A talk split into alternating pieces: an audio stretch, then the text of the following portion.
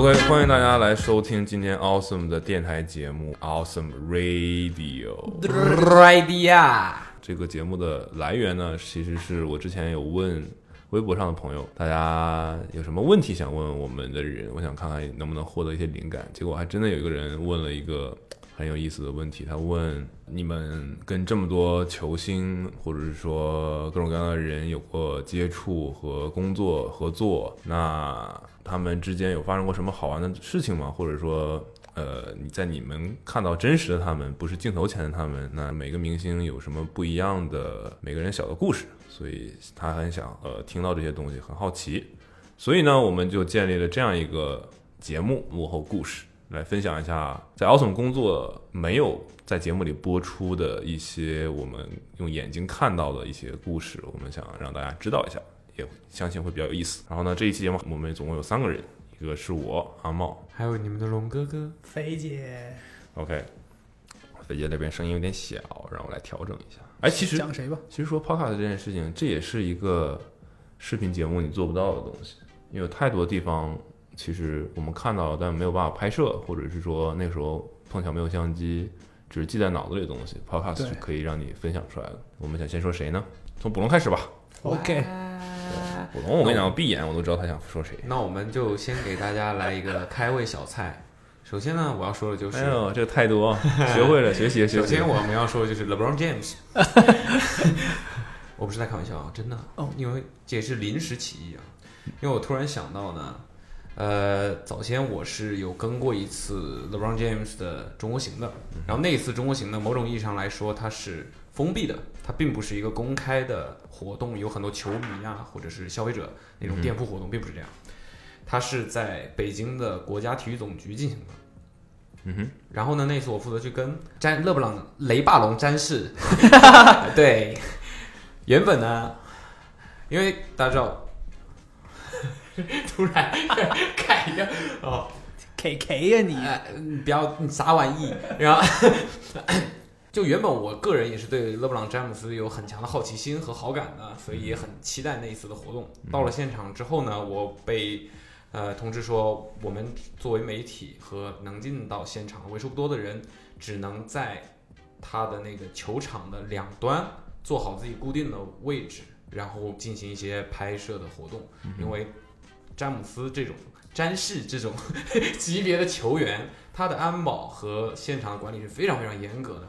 同时呢，他其实是在国家体育总局里面的球馆进行了一些个人的训练，因为这个或许也是可能有部分球迷不知道的，就是其实球员哪怕是在休赛期来各种各样的国家参加活动，这些商业活动，他们也是不会断了自己的训练的。然后呢，他在个人训练完了之后，那是一个大早上，他个人训练完了之后，其实已经一身汗了。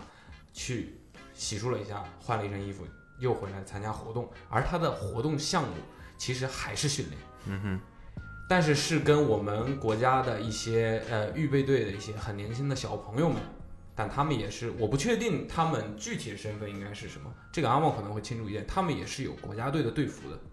对，就是国家队可能分成很多阶梯的队，我们看到在电视上打的那个就是最顶级的队伍，然后可能会有，还有之前可能叫国青队，然后再往下还有 U 什么十八国家队、国 U 十几之类的，会有很多很多队，对，然后这些队都会有队服有队服，对对对，对对，我可能看到的那些就是很年轻，明显可以看出很稚嫩的小朋友们，十几岁吧，可能也就。然后呢，他们呃会被选中和詹姆斯一起训练，呃，类似于詹姆斯像是他们的导师一样，是一整个队和他一个人一起训练。嗯然后呢，给我印象非常深刻的就是，詹姆斯在整个活动的过程当中，他的专注的程度和我们一开始到场看到他在进行个人训练时候的专注程度是完全没有任何区别的。他在跟那些球员训练的时候，脸上那个表情，对和那些球员在说话的时候告诉他们应该怎么做时候的那个表情，完全就不像是在一个商业活动，一个好像是玩玩闹闹的场合，完全没有。然后呢，后来他们有一个环节，就是会有一个小规模的半场的对抗赛，嗯哼詹姆斯也加入到其中了。理论上来说呢，这些职业球员在休赛期通常情况下是不会加入到对抗很强的实战当中呢这些比赛当中，因为有受伤的风险，但他还是加入了。加入之后和那些小朋友们一起打球，嗯，我就真的是看到什么叫天神下凡，你知道吗？因为他别的球员们穿的都是国家队的队服，是红色的，然后很显眼，但他反而穿了一身黑色，暗色系在里面之后更加显眼了。然后他和那些球员们一起打，让我印象非常深刻的一球就是有一个中锋的球员，竟然，哎，我也很佩服那些球员们的胆量，他想要做打詹姆斯。虽然他是一个中锋球员，但我们知道，在很多情况下，詹姆斯也是会去打 C 的。他要做打詹姆斯，我看到的场景就是詹姆斯的脚和他的整个重心从头到尾纹丝不动。那个孩子在揍打他的时候，只是在不停的原地运球而已。所以所以这个中锋的身材跟他有什么是差不多吗？还是怎样？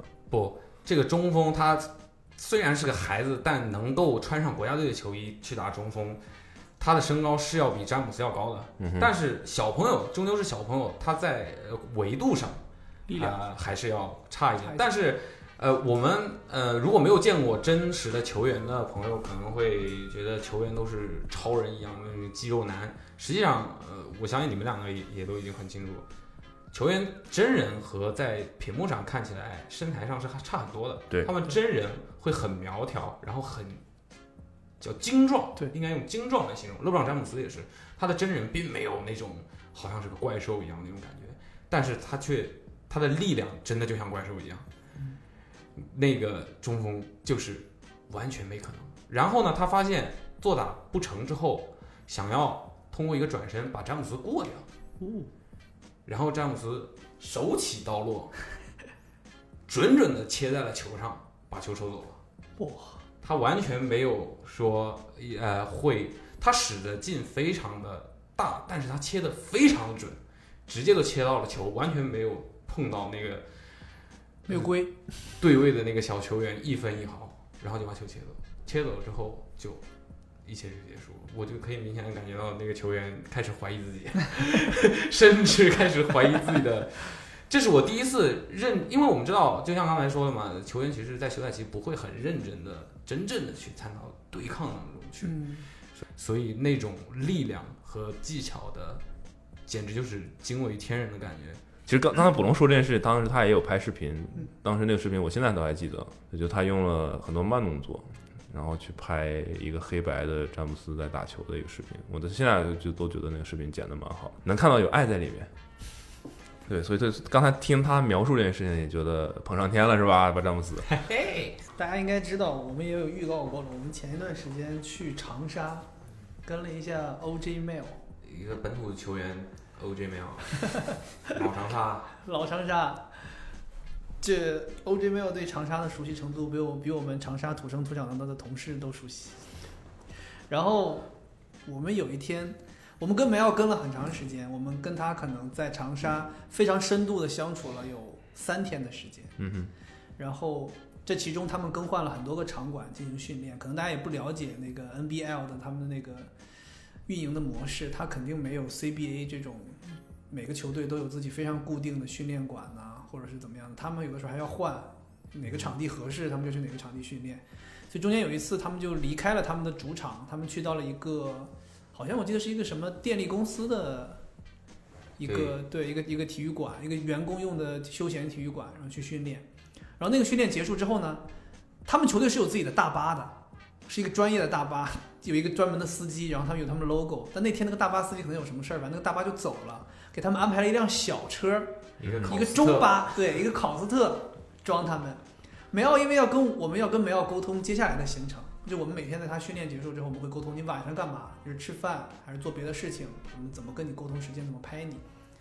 然后他跟我们沟通之后，就耽误了一些他离开场馆的时间。当然，他每次都比较靠后离开场馆，因为他每次训练完之后都要冰敷他的腿，这也是比较少的，就是其他国内球员也不会很很认真的冰敷，但他会。然后等到他出门的时候呢，能感觉到那个小巴车已经装不下这些球员了，已经有人开始要坐在不是坐人的地方上，坐在什么水箱子上面了，你知道吗？坐在那种冰桶上了。这个时候，这辆车里竟然没有梅奥的位置了。于是梅奥就没有上车，跟着我们一起走到外面，自己打车回的酒店。这也是我们非常惊讶，应该算是球队里战斗力最强的一个外援，竟然最后没有他的位置，而且没有任何人把位置让给他。在他前面可能也就几步远的球员都是那种匆匆的上车把最后的位置占了，然后梅奥一个人走出去打车。那几天跟梅奥确实是发生了非常多有意思的事情。我觉得这个，嗯，我们这策划挺好的，就是也卜龙想出来的嘛，就是去选择拍他，因为他过去确实有比较复杂的经历，然后现在不能说沦落到打 NBL 吧，就是他现在就是这样一个情况，然后比较有意能发生这么多有意思的事情，也是因为这次并没有像以前一样，比如说我们拍欧文呐、拍任何一个球星，可能都是通过各种各样的渠道吧去接触到他们，但这一次真的就是基本上等于直线连接，对都吧？直直到什么程度？直到后来，经纪人都不在了，我加了梅奥的微信，我拿了梅奥的电话，我完全是直接联系他本人。让我们现在现场连线一下梅奥。What up, OJ？我跟梅奥在微信上聊天然后还有时候跟他要微信语音，他非他非常熟熟悉微信的这一套。嗯然后说到聊天这个，就讲到了有一天我们要联系他，为什么加他的微信呢？因为我们希望能够拍到一些梅奥在长沙本地生活的内容，除了训练以外的内容。刚好我们听到梅奥在比赛之前想要修理一下他的发型和胡子，嗯哼，他还是比较在意自己形象的一个人。然后呢，他就约了长沙本地的一个理发师，啊，是一个 barber shop，就是还是稍微比较高端一点的那种理发的地方，也比较小众，人也比较少。然后我们得知这个消息之后呢，我们就非常希望去拍他理发的这个过程。嗯哼，然后我们就跟梅奥约，然后梅奥就说 OK 没问题，他说你加我微信，我告诉你我们几点钟出发，我们哪里集合。他说我回到酒店就跟你说，然后我们就回到酒店等他。等了之后呢，梅奥就跟我说，他说我们八点半开始剪头，我们八点钟出发，嗯哼，我们，哦，他是这么原话是这样的，我把原话重复一下：我们八点半开始剪头，我们八点钟出发，地址发来一个定位，然后告诉他，告诉我说我们在这旁边一个叉叉叉酒店，这个理发店就在这个酒店旁边。然后他说我们八点在酒店大堂集合。要知道我们跟梅奥是住在同一家酒店的，嗯哼，于是我们就非常准时，甚至提早，我们七点五十就在酒店大堂等梅奥了。嗯哼，差不多等到八点十五左右，梅奥还迟迟没有来。因为根据我们前一天的接触，梅奥不是一个很不守时的人，他会他是有的时候会晚个五分钟八分钟，但是他已经晚了十五分钟了，我心里就开始打鼓，但是我还是坚持等，等到八点半的时候，我觉得不对，事儿不对，至于晚而这么且最让人头疼的是，他的手机离开了 WiFi，他就没有网了。对他，他特别奇怪的一个事情是，他有两台手机，一台手机里面有微信，但没有信号，而另一台手机有信号但没有微信。他需要用没有微信但有信号的这台手机发送热点给他的有微信但没有信号的手机，或者他直接用这台有微信而没有信号的手机连接 WiFi。所以那天我就给他发了很多信息，就在八点十五、八点半，我都跟他说了，我说我们在大堂等你，我们随时可以出发。嗯哼，我用了各种各样的话术，他没有回复我。在八点半的时候，我决定，我跟卜龙和阿苦说，我说你们两个人呢，先去理发店，我怕他忘记我们等他的这件事情，就直接去理发店了。嗯哼，所以你们去理发店看一下，如果梅奥已经到了，你就告诉我，我再从这里出发去就理发电。如果没到，我就继续在这里等他。嗯哼，然后卜龙和阿苦就出发。逻辑很严谨嘛。对，很严谨啊。然后我就在这里等到了将近九点。嗯哼，这个过程当中，我已经确定肯定是发生问题了。嗯哼，果不其然，过了一会儿，卜龙给我打来电话说：“你可以过来了，梅奥已经在附近了。”然后我就觉得我操，我得赶紧过去，所以我特别着急，我挂了电话就开始叫车。就在这个时候，我发现梅奥也给我打来了微信语音，而且因为刚才卜龙的电话，所以我没接上，我赶紧给梅奥回了一个，我说 What up man？就我说你在哪儿啊？然后梅奥说我在酒店大堂啊。哎，我就我说我也在酒店大堂，你在哪儿啊？他说我在理发店旁边这个酒店大堂。你知道当时我就那个感觉就是，哦，我们说的原来不是一个酒店大堂啊，这不是一个大堂啊，不是，关键是是东土大堂啊。关键是，他说这个理发店在一家酒店的旁边，嗯。然后说约了酒店大堂见，竟然约的是理发店旁边那个酒店大堂，这是文化差异吗？我觉得可能因为我们住在同一家酒店，大家都心知肚明。嗯哼，正常说的酒店大堂集合，应该，而且哦，而且我还在他说完酒店大堂集合之后，我回了他一条，我说没问题，我们会叫一个大一点的车，我们一起出发。怎么最后产生这种误解呢？让我带着非常愧疚的心态到理发店去找他，但同时我也很难理解到底我做错了什么。但是我到了现场还是不断的跟他道歉，所以对那一次也是，好在他在现场修胡子的时候没有办法聊天儿，不然的话我们真的就就我我可能就非常愧疚，我们错过了非常好的一个时机跟他聊天儿，但他那个时候在修胡子是不能够聊天嗯哼。好在没有浪费太多的时间。所以剪头的时候有发生什么好玩的事情吗？剪头的时候不是剪头，修就是修胡子他是重新编头发吗？还是没有？，他就是把鬓角稍微剪短一些，然后胡子剪短一些。嗯哼，他胡他胡子剪的时候，理发师其实已经很很专业了，剪头剪胡子。然后后来他剪完之后也觉得 OK，然后接受我们的采访。嗯哼，对，采访采访完了，他就坐在那儿，自己想了半天之后跟我说，就是他可能觉得自己跟理发师沟通还，因为理发师已经是会说英语的，但是那可能觉得还没有沟通透，他就让我帮他翻一下。他说：“你能让理发师把我这个胡子再剪浅一点吗？”就我当时就是那种感觉，就是不知道大家有没有那种理完发之后，其实对自己的发型都稍微有一点不满意，但是又不好意思跟理发师再说。所以要没有我们那个采访在那耗那么长时间，估计他就带着这一一嘴不满意的胡子回家了。而且我们在现场，梅奥叫了必胜客。全世界最好吃的披萨，必胜客，梅奥，我跟你讲，梅奥在饮食方面有特别强烈的自我的执念。执念。我们刚刚到第一天跟他见面的时候，我们问他的安排，嗯。他说他的安排其实是非常死的，每天，他每天就是早上起来去训练，训练结束之后，他可能八九八点钟左右去训练，训练两个小时，回来之后可能十点半左右他可以洗完澡，然后他要去喝一杯咖啡，而且他特意跟我强调，他说我以前是不喝咖啡的，我现在刚刚开始喝咖啡，咖啡很好喝。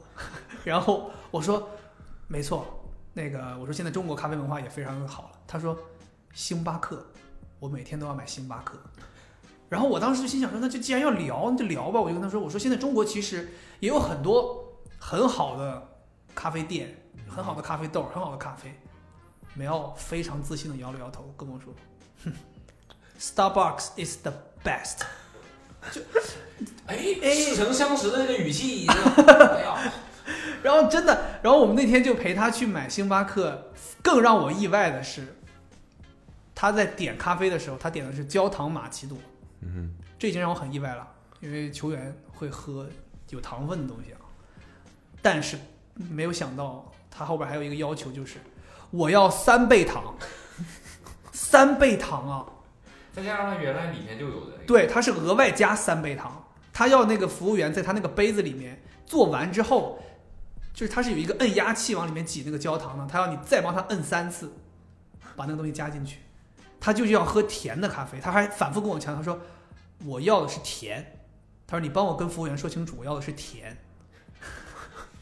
刚开始喝咖啡就要喝这么甜的东西，因为你知道，如果这个要求是很多人提的话，那么星巴克的人是非常熟练就可以解决的。星巴克的店员反复在确认这个要求，跟我呢，对，去发现而且星巴克店员是一脸不解，就从来没有人点焦糖玛奇朵加三倍糖，他每天都喝这个东西。嗯最关键的是大哥每次每天买星巴克的时候要换不同的店买，要么就是步行十五六分钟到一家店买，要么还要打车出去买一杯星巴克的。为什么呢？就我们也不清楚，我们跟了他三天，有两天陪他去买咖啡，嗯哼，这两天去的是不一样的店，一天是走路去的，一天是打车去的。对，但他也没有任何其他的原因需要打车去什么地方，他就是为了去买。对他去那家店也没有其他的，也不是说在那个商圈附近要做其他事情，没有，就是喝一杯星巴克。他每天要喝一杯星巴克，吃一块麦芬，麦芬，蓝莓麦芬，嗯这是他的 same shit。而且没有对，刚才说说说吃必胜客嘛，对吧？说他的饮食方面，一方面是咖啡这个事儿，还有一方面是我有我有关心梅奥在中国吃不吃得惯中国菜，会问他，然后他说他很少吃中中国菜，嗯尤其是在长沙比较辣，他不是很能吃辣的东西。然后他说他在这边吃的最多的是日本寿司。然后同时那天在理发店，他叫了必胜客的外卖，我还跟他说，我说，哎，你还是会吃一些美式的食物的。他说，我只吃必胜客。他说必胜客是这个世界上最好吃的披萨。边说边往嘴里头猛塞那个披萨。而且你知道那个披萨其实已经冷掉了，因为他们理发之前那个披萨就已经到了，外卖就送来了。但他还是吃的很开心，他就很喜欢吃必胜客。披萨冷掉这我能接受呀，因为我觉得披萨冷掉没有变得不好吃。披萨难道不就是因为冷掉也可以继续吃吗？你吃披萨边儿吗？我不吃。你吃菠萝披萨吗？什么披萨？菠萝披萨。吃。好哇伊是吗？对，好阿姨。梅奥也不吃披萨边儿。啊，是吗？对，那、你们都吃披萨边儿吗？我吃呃，我我只有芝心儿的会吃披萨边儿，没有，我会分。我会分，就是它还热的时候，那个披萨边还是稍微软一点的，是可以吃的。但是它当它凉透了之后，那那披萨边就有点就有点割嘴了。这这我的意思，必胜客的披萨是这样啊。但我我我个人吃过最好吃的披萨还是在美国吃的，那个边儿几乎不存在，就是很所以你觉得美奥没有你美国？不是也是他老长沙人，他文和友吃的比较多。哎，口味香嘛，做做做。嗯，没有没有还没聊完。嗯，哦，还没聊完。聊起皮条边儿来了是吧？你这个回头把音频提取出来，就是旁白啊。梅奥再讲一个关于梅奥训练的事儿吧。嗯哼，梅奥 他其实除了球队的训练之外，他还会有自己的加练。嗯，我们第一天去，第一天跟他训练，就是其实是他一个加练，他练投篮，额外练投篮。但是呢，就 NBL 其实也是有一点，就是他就是可能是因为联盟的规模的原因，梅奥这种球员练加练的时候是没有专门的教练帮他的。对，没有训练师。所以他当时找的呢是一是他们队主教练的孩子儿子儿子，然后大儿子，对对，那个主教练有两个孩子，那两个孩子可能因为也是假期的原因，就就一直混在他们的球场，不管是打球啊，还是帮他们传球啊，就做这些事情。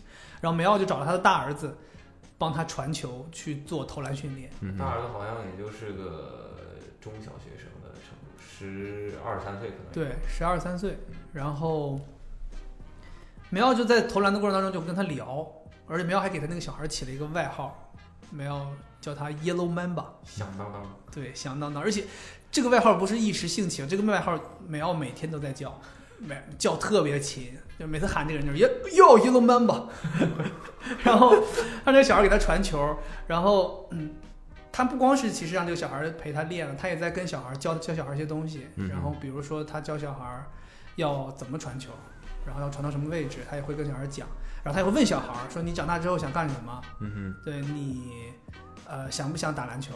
然后，对他说他喜，你小孩说他想打篮球，因为他爸是职业篮球教练嘛。嗯，对完了，那个球队工作人员他说，哎我听说你爸不想让你打不想让篮球对，好像他爸不想让他打打篮球，但是小孩一直语塞。对梅奥跟他说，如果你想打篮球的话，你得对得加强一些训练，然后要把力量练一练，做一点 push up，就是做一些俯卧撑啊什么的练一练，就跟那个小孩讲一些这种事情，所以就是对能感觉出来梅奥也不光是在让这个小孩陪他练，他也是希望把一些东西传递给下一代的人的。嗯，哼，哎，所以你们没有聊太敏感的事情，跟梅奥嗯，因为他很敏感，对他很敏感，我们有问他，我们有，因为我们出于尊重嘛，我们会提前问他说我们希望聊敏感的东西，嗯哼，或者说我们希望给观众呈现一个真实的你。你有跟他提吸毒的事情，是嗯哼，我有提，然后你怎么说的？我就是说你以以前关于你禁赛，关于你用药的一些事情，媒体可能存在你用哪个词？啊，我没有指明说出 drug 啊这种词，嗯对，但我有讲说，比如说你被联盟 dismissal 啊，嗯或者说你有这个 have some problem，对，然后然后他的反应有点出乎我意料，就是他很快就表现出不想聊。嗯他的原话是说：“我没有被告知要聊这些事情。”他说：“我被经纪人告知的是，你们要来聊我在中国的事情，嗯哼我在中国打篮球的事情，嗯哼我在长沙，我现在的生活。嗯没有人说过要聊我以前的事情。嗯哼所以今天他还也是比较委婉，他说我今天不会聊这些事情。对，所以我们出于尊重，我后来也就没有就第二天问的，就没问没问，但是呃，我也有从侧面去想办法行了，别说了，别说了，剧透了，这个留着看视频吧，是吧？OK OK OK。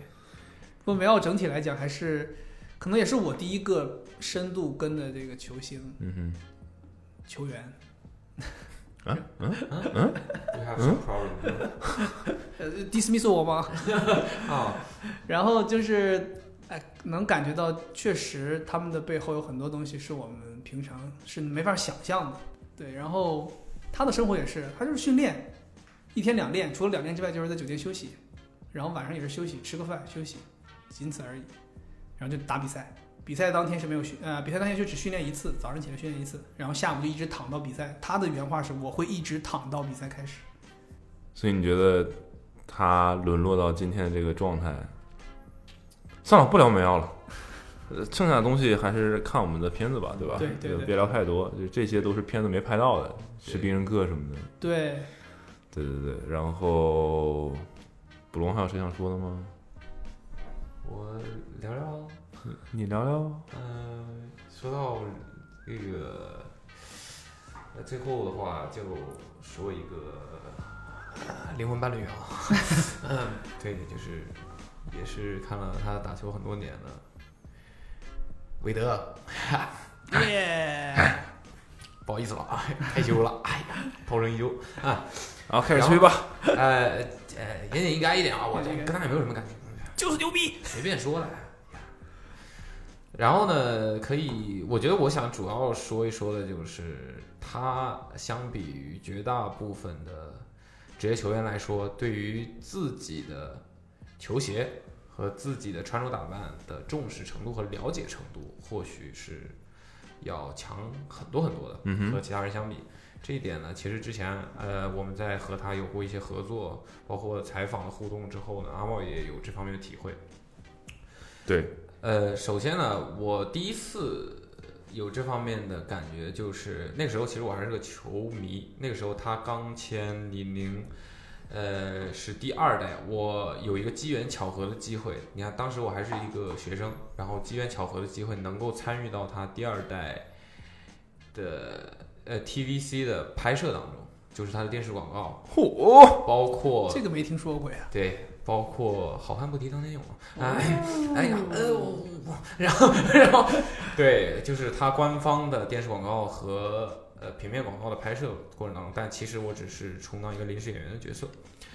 然后呢，但是也是可以哦，你是演员呐？啊，no，哎 Actor，不是不是打杂的我？有证据，我有证据，我我从来没有看过这个视频。POP 上面有的，那个视频在 CCTV 五是播过的哦，啊，我以为被砍掉了呢不。看不所以你清我。现在还能找到这个视频吗？我能不存吗？然后，呃，不重要啊。然后呢，呃，所以呢，当时肯定是非常非常激动嘛，就说那是也是我第一次见到他，然后是也是在上海拍的，我还记得很清楚。我那时候你就来过上海了啊？哇塞，上海嘛，一二年我来过一回。欢欢迎大家进入普隆大型吹嘘现场。啊，然后，呃，那个时候呢，他是在一个呃，我还记得是上海大鲨鱼的主场，那时候还叫大鲨鱼的主场的球馆里面进行的一个拍摄。然后呢，除了演员以外，没有不是一个公开的，是一个工作嘛。他的整个那个视频的话，其实就是说他穿上二很厉害，然后套路还是比较常规的。然后他在球场里面拍一些和演员的球员这样打比赛的这样的一个镜头。然后也是持续了一整天，也是很漫长的拍摄工作，因为规模还是很大的。我呢就是扮演在边上观众席里面呼呼呼叫呐喊助威的其中一员。所以这个视频里你有出现吗？呃，是一晃而过啊，其实看不太清，但是在 POP 里面，就是平面的广告里面是看得很清楚的。哦，对，但是非常搞笑的是，我的身体被换掉了，头只有头是我自己的，咦，我也不知道为什么。身体被对我身体被换掉了，不是换成了一个女的，换换成了一个肌肉男，我也不知道为什么，非常搞笑的那件事情。后来我也非常惊讶。然后呢，那个时候呢，你说你确定不是头被换掉了吗？啊，头头换掉了，我还能认出来自己身子呢。你有尝试去找你的身子换到谁头下面吗？找过，但我记得好像没有了，他就直接把我的身体给换掉了。对，我也不知道这是什么原因。不，咱这不是聊韦德？我怎么感觉整个这个事儿是在聊他？你马我马上就要说到他了，重点还是在他。对，呃，为了呃第一次见他嘛，我也非很重视这件事情，你你可想而知我有多激动。然后我就穿了，哎呀，还是在炫耀啊！我就穿了一代的魔鬼鱼。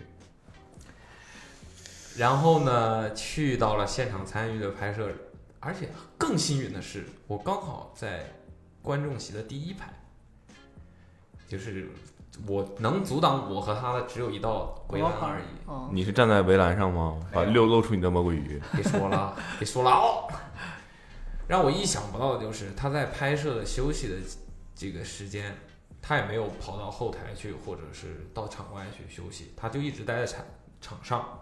他很享受这种感觉，韦德是一个非常享受被人拥戴，然后很很大家都知道他给他逼王的称号，就就他很享受这些东西，不像夸奖啊，感觉。就很很很很开心，反正是王，很开心被大家围观，然后他就一直待在场上，投什么中场投投篮啊，那玩随便乱玩儿，对，然后呢，突然呢，他就看到了我的鞋，哦，哦，对，但是呢，你知道那个光线，那个拍摄的光线，其实光线都是集中在场上的，并不会集中在边上。我我以为唯有一道光打在你的鱼上了。那我心里面是有一道光打在了我的鱼上，那当时我鱼活起来了。嗯，活蹦乱跳。然后呢，其实我们这边是很暗的，但他还是看到了。我不知道他是可能不小心一瞥就看到了。看到了之后，你真的没有站在栏杆上吗？我没有，我站在场地中间。你还冲不小心瞥到了。你确定你没有倒立？吗？别说。把你的双脚高举。然后他看到了之后，就给我，因为他还是在场场地里面，就是在你的观众席距离场地中间还是感觉还是在讲他呀。还是有一点距离。迄今为止，我只听到“逼王”两个字，其他没有听到。我连讲是哪个球星我都不知道。他就给了我一个，你看是吗？是德维恩·韦德啊。然后他就给了我一个示意，他怎么表示示意你的？你给我离开。“You get fuck out of here”，没有，他给了我一个示意，然后表示呃，他鞋太对帅了这这。双鞋很棒，他只是说鞋棒，对他只是说鞋棒，对。然后之后呢，呃，可能是因此他有留意到哦，这里有一个人是真的买他的产品的，而且是这种限量产品，不是很好买的这种。然后他就特意传了一个球给我，哦，哦，然后你是接过韦德传球的男人。啊，对，然后只是只是就在他头上暴扣。哎呦哎不嗯没有了，然后让我传回给他，他去投篮，哦，这样的一个互动嘛。所以你是 Yellow Man 吧？哎，你怎么？对，之后呢？呃，我的意思就是，其实一方面是炫耀，另外一方面，我觉得主要是炫耀。啊，对，另外一方面呢，就是我觉得他是很懂自己的产品的量级，懂自己的产品是什么样的一个程度的。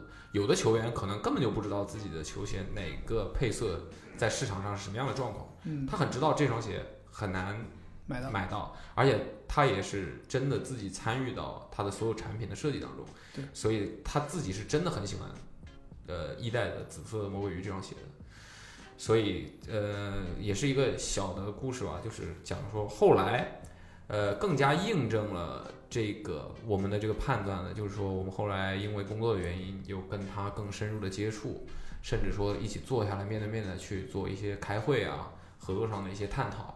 呃，包括采访之类的，就会发现，在像在采访的过程当中，我们就可以明显的感觉到，你在聊到他的鞋，他的自己的产品，新的产品也好，旧的产品也好，他不会，他绝对不会说错名字，或者说他好像只是在讲给他 brief 好的那些套话一样，就跟公关稿一样，他完全不会那样，他是有自己很多想法在里面的，而且呢，呃，一就是他有明确的表示过，所有的只要是印着他的那个呃那个 logo 的那个什么花，那个，我我爸妈给那个 logo 起了个名字叫藕片，他们觉得那个很像一个藕片那个 logo，然后他说所以他是作为一个大粉丝，他是不知道具体名字的没有名字呀，那就是一个伟德的 logo，、嗯，哦，没有官方的名字，没有名字。但你们知道为什么那个 logo 是那样子吗？我不知道，你知道吗？你说吧，那个 logo 其实，哎，我这也是他的一个套路，你知道吗？不是，你说吧，我就表现的好像是，哎，我留给你说，给你机会说哦，他故意不说他知不知道？嗯，我不知道，哎，阿茂的一小步，人类的一大步，我不知道，呃，小科普一下啊、哦，别问，问就是不知道，哎问就不知道，问就是热爱。它 logo 其实是一个圈里面一个很像汉字的米字，对对但是是被转了一下的。对，它不是一个正的米字，它转了一下之后，实际上它的上下左右四个被切开的呃三角的形状，嗯，就是变形了之后的 WADE，上面就是 W，、哦下面就是 A，然后左边就是 D，右边就是 E，哎，有点激动。啊，原来你们不知道怎么怎么干呢？有些媒体啊，然后，呃，就是它是有明确的要求，所有的只要是印着它的 logo 的产品，一定要过他自己亲自的这一关。哎，就他可能不像说绝大部分的球员，甚至说有的球员会说，我哎，你看到有的媒体穿一些特别的配色，或者是球迷活动的时候，或者工作人员说，哎，这些我都没有，嗯。你给我整一个吧。我们是真的遇到过这样的情况的，嗯，对，所以可见他对于自己的着装和自己的那个呃名下的产品是非常非常重视的，而且他是有亲自参与到制作和设计当中的。而且还有一个小小的细节，是阿茂有他被他怼过一次，被被韦德怼过一次他可能自己我都不记得了。他自己都没有意识到。有一次他我们要可能压根儿就没在意呀。有一次我们要呃，就没放在眼里，你是个傻，你什什什么玩意儿？那也只有 Russell，也没有他守时。哎然后呢，会按电梯吗？呃，有一次我们也是做他的采访，然后他采访之前，其实在给官方拍广告，嗯，然后穿了很多产品，那有一些产品可能不能曝光。然后呢，当时我们要采访的时候，就必须要需要他换衣服和换鞋，然后就跟他说让他换，然后当时是阿茂亲自和他直接沟通的，嗯就说呃，我们可能需要你把鞋换了。换了之后，我我记得没没错的话，当时你在说完这句话之后，因为当时现场需要很多事情，他要负责去呃兼顾，所以他就去和别的人沟通。那个时候他说完，我们可能需要你把这个鞋还是换了吧，换了吧。当时韦德就说了一句：“你想让我换鞋，but no reason。哦，我记得这件事情。”然后他就也谈不上是在嗯怎么讲很不爽，但是他就明显的觉得，你如果想要让我把身上的东西给换掉，你必须要给我一个合理的解释，嗯，不不然的话就没有说换就换这个道理。对对对，就是这样的一个我。大概记得他他我听到了，嗯，哎，熟视无睹，当耳不闻不不不，转身就走了。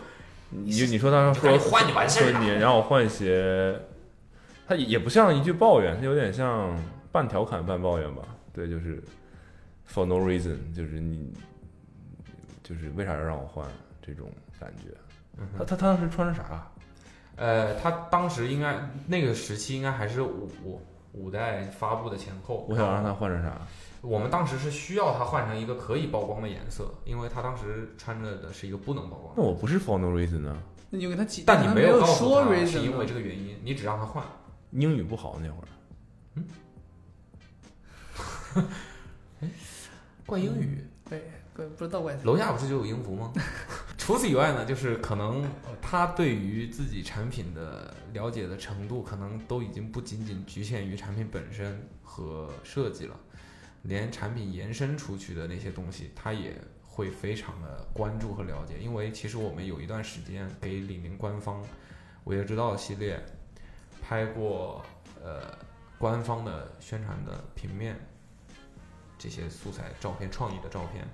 然后他是会自己要来原图发在自己的社交媒体上，而且在之后的一次我们面对面的呃开会的过程当中，我们在跟他说我们在做什么样的事情，我们是什么样的这样的媒体的时候，有给他看一些我们当时给给他的产品拍的东西，他都说他记得很清楚，这个是怎么怎么回事，这张图我我看过。然后我印象很深，对我很喜欢之类之类的，我发过或者怎么样怎么样，对，就是他会留意到，因为我觉得韦德也是一个呃不太传统的球员嘛，就是他呀詹姆斯这一代人开拓了球员这个职业更多的可能，因为我们也知道这这一点，可能阿茂也很清楚了，很多尤其是我们国内的很多体系可能还不成熟，很多球员在没有办法继续打球，或者是年龄到了之后很难谋出路，嗯，对他们就开拓了一个完全不一样的，有很自己成功的商业帝国对那种。对，然后韦德这件事情，其实就我也参与比较多。然后你也有要吹的地方吗？哦，我现在想起我要说什么了，我要是例举一个反面例子。哦哟，对我们一直在夸别人嘛，对吧？就是呃，我觉得梅奥那边我没怎么夸。不是，也不能说是反面例子吧，就是有不同类型的球员，我只能这么说。对就是球员，当然他只关心自己在场上表现，这是他的本职工作嘛。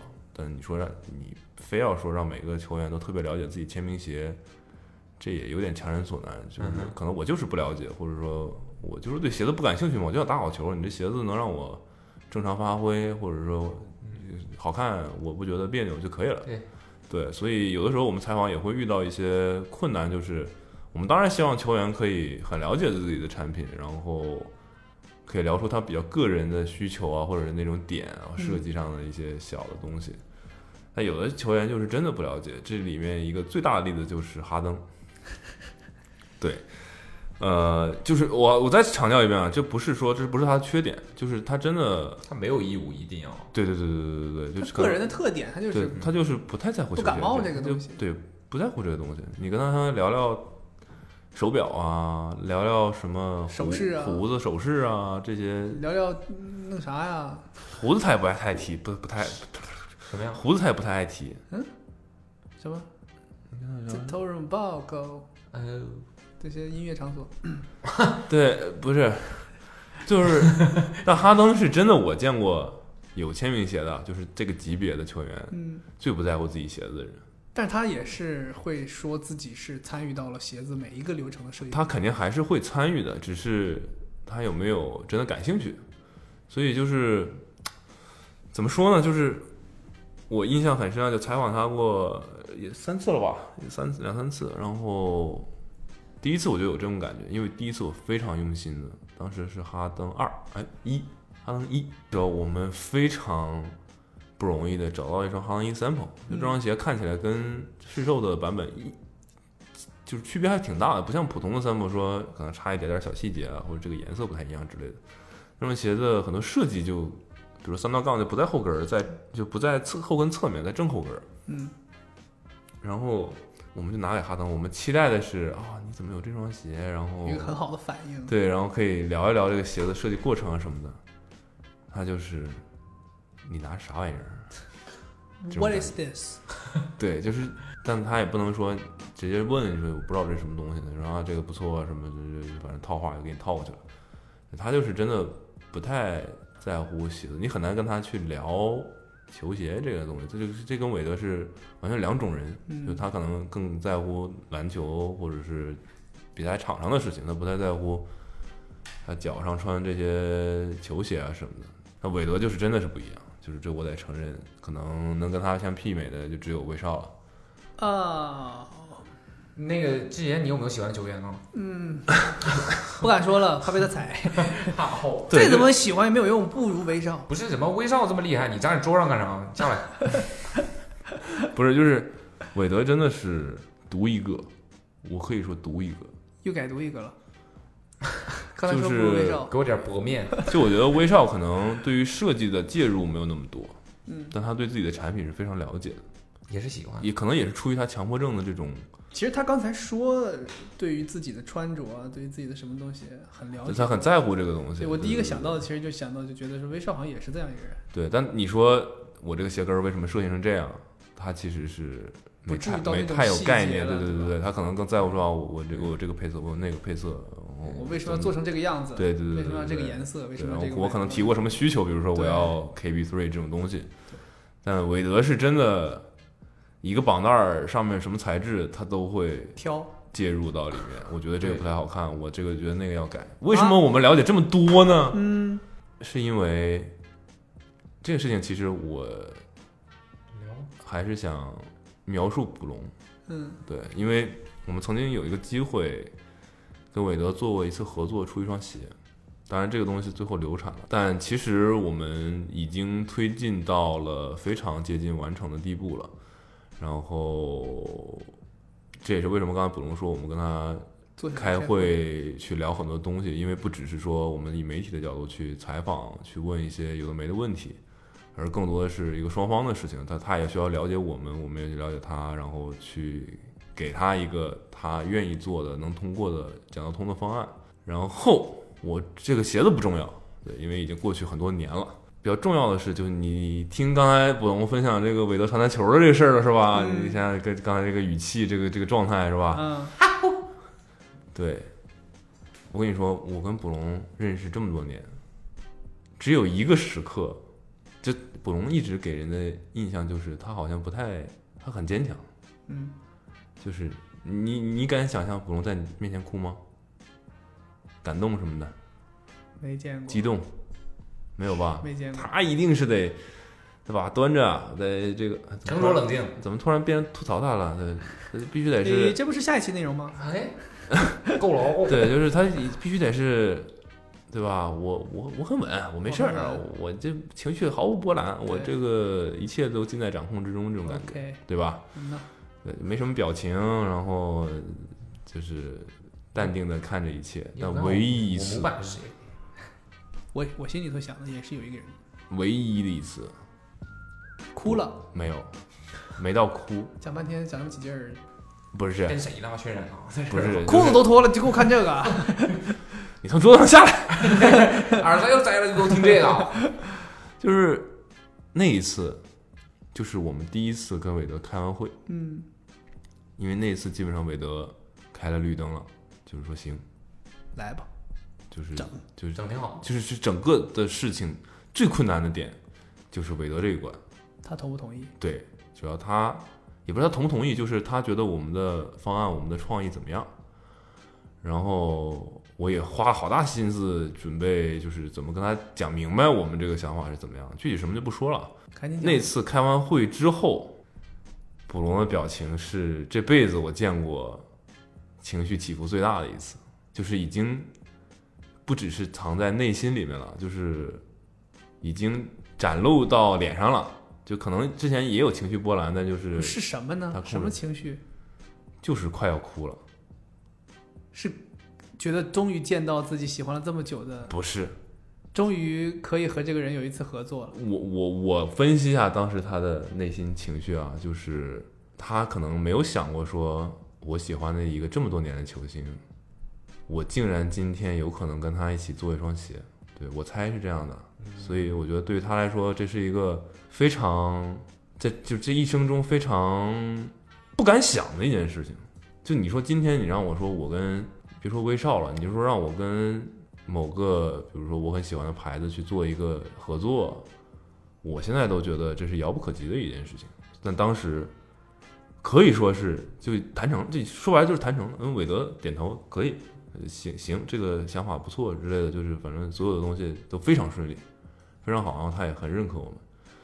然后对，就当时布隆的这个，因为就是你知道，我其实分享这个故事还是为了针对韦泽啊，就是就是我想分享他对他的产品介入有多少，就是即便是我们这样一个想要跟他就是想促成合作的这样一个机会吧，他都要亲自的去过目你们的创意是什么，你们为什么要这样做，你们做的怎么样，然后对于他的产品线有什么帮助之类的，就是他了解的非常多。这就是我这是一个例子，就是我们接触到，因为我们就是面对面的在说这件事情。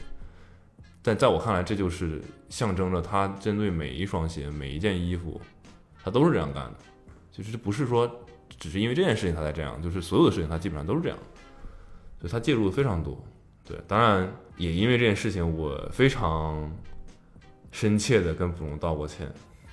对，就是后来我说这个我可能没法做了。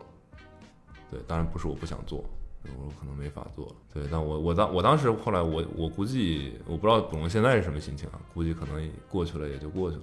但我觉得可能没有最终一个结果吧，但前面的过程。我就我从我的角度我还挺满足的，就是这件事情其实，在我们心里已经成了，只是没有真的做出来。对，但其实好像该有的都有了，已经不重要了吧？我觉得已经不重要了。对，在某种意义上来说，我们已经得到了那个人的认可。所以有没有真的有那个东西？或许有那个东西的话，那件事情就是完美的，我会有一生毕生的一个留念。可能某种意义上来说，会是你不要带哭腔，会是。人生当中非常重要的一个里程碑，对，但反正当时真的是蛮可惜的吧。然后，但我觉得就是到了这个节点上来说，最终的区别就是你有没有让别人知道这件事情。就现在就是只有我们两个，或者是当时在场的人知道，可能不超过十个人知道这件事情。但其实我们所想要的东西，对我们最重要的东西，就已经。完成了，哎呀，有些伤感啊，有些伤感。但是，对我觉得这也是个，也是我们开公司的过程中一个插曲。那反正一切都过去了，估计我不提起来这件事情，布隆也会一直想着这件事情。对，还是挺美好的回忆吧，就是略微残缺的美好的回忆这种感觉。好，我们另外两个这个 podcast 的主播已经都睡着了，只剩我了啊，现在只剩我了。我们以为可以录一期短的，说好三十分钟，结果录了一个小时三十分钟，不知道大家能不能有耐心听下去啊？其实捕龙哭了，还好这次没视频。什么？我要故作坚强了？哎，行吧，你擦一擦，哎呀，咱们就到这结束了。擦一擦啊，今天大概就这样了啊。你不要，你不要啜泣啊！哎呀，你看你这个麦克风声音真好，他离开了之后就啜泣都听不到了。你这样会让我有生理反应的。行吧，这个今天讲了非常多的球员，然后都是干货。对，我觉得还蛮有趣的这一期，虽然有点长，但我觉得都是比较内部的，也是因为我们的工作便利，可以看到这些好玩的东西。我们还是以一个不占用大家眼睛的方式，然后这个东西也没很难说在某一个活动上见面对面讲给大家听，因为有点太长了。而且听也听不到多少人，但是这播客的形式好像还是不错的，可以就放在这儿。你想听的话，你就听一听，对不对？OK，还是非常喜欢播客这个形式的，聊聊天。以上呢就是今天的这一期 Awesome Radio 的 Radio，对，这期幕后故事的第一期，然后是 Awesome Radio 的，什么时候播出我们还不知道，反正。还是蛮有意思的。我们还会把这个形式延续下去。大概今天就是这样了谢谢大家的收听。拜拜。